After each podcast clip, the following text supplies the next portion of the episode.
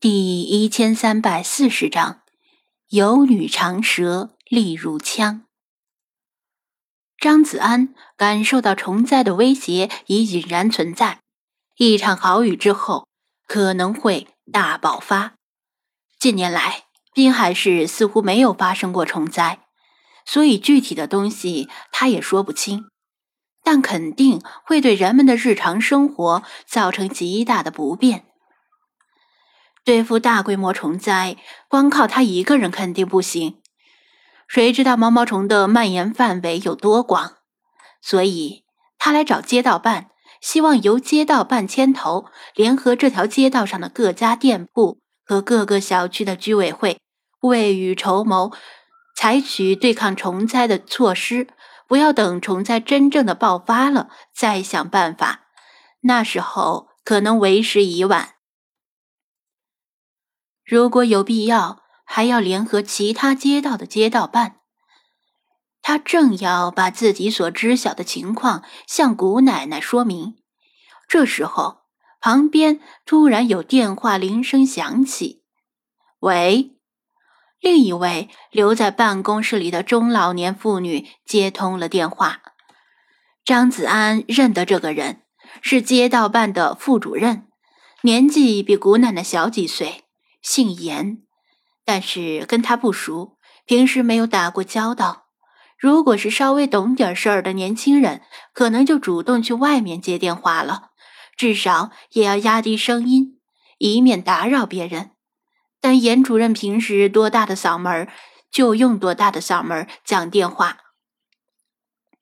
街道办的日常工作复杂繁琐，经常要面对耳聋眼花的孤寡老人。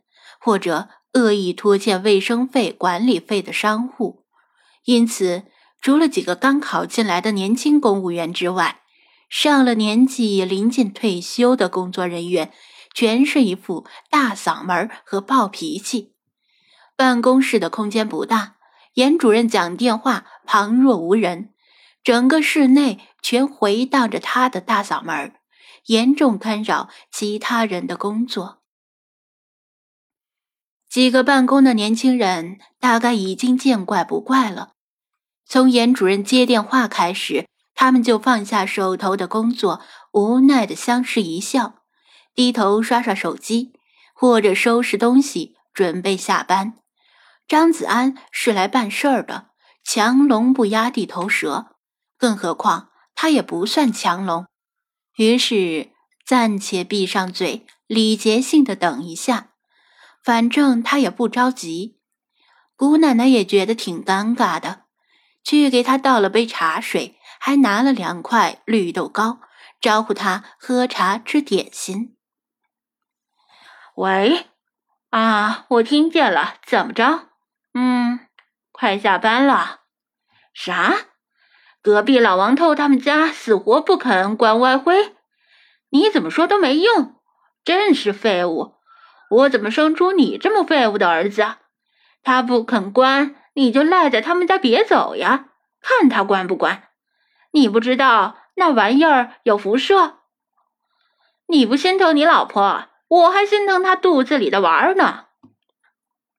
什么事儿都得等我回去办。那你这么个大活人有啥用啊？你是吃干饭的，有点出息行不行？从小到大这么窝囊。闭嘴！别给我说那些有的没的。你去跟老王头说，他要是不关 WiFi，你媳妇肚子里的娃儿要是生出来有什么毛病，我让他这辈子都别想过得舒坦了。啪！他挂断了电话，重重的把电话拍在桌子上，喃喃自语道：“真他妈气死我了！怎么生出这么个废物儿子？”别人家的家务事，张子安不敢插言，也不敢多嘴，生怕惹火烧身。这么泼辣的中老年街道办副主任，吓死他也惹不起。这时，严主任像是才发现他的存在，皮笑肉不笑的向他笑了笑：“哎呀，不好意思打扰你们了，你们有事儿说事儿吧。”不知为何。张子安突然觉得心虚气短，沉吟了一下，刚要开口，又听他突然叫道：“哎，你们，你们干什么的？”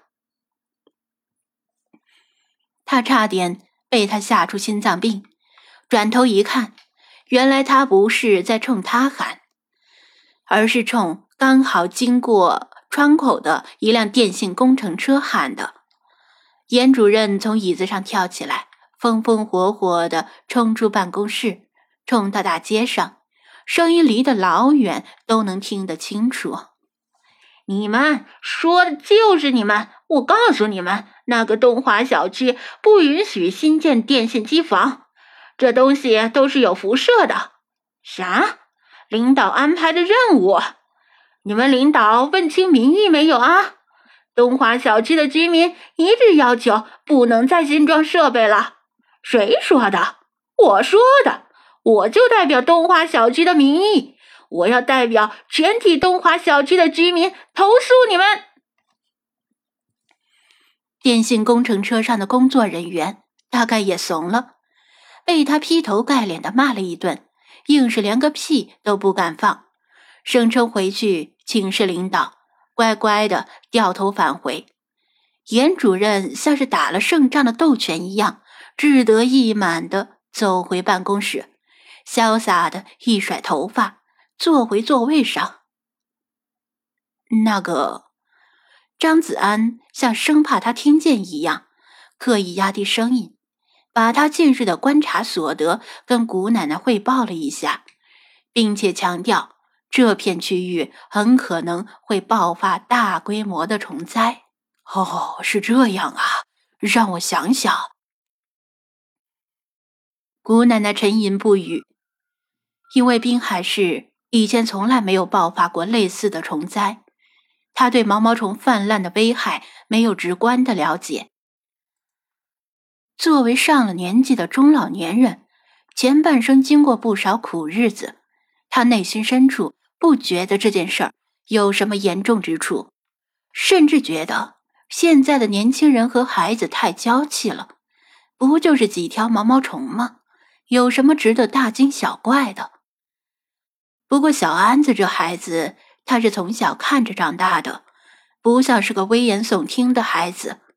虽然张子安已经长大了，但在他的眼里还是个小屁孩儿。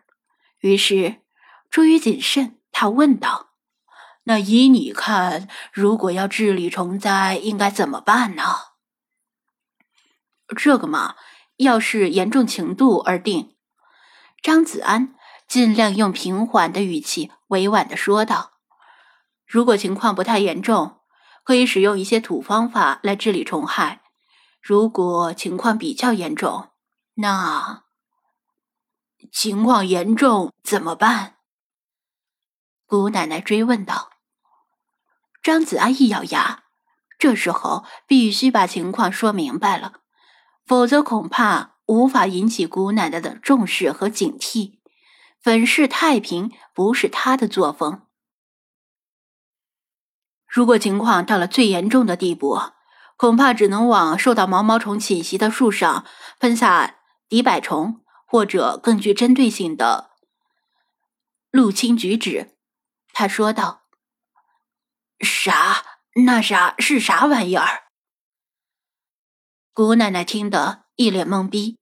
一是张子安声音太小，他没有听清楚；二是他没有听说过这个陌生的词汇，就是一种一种农药。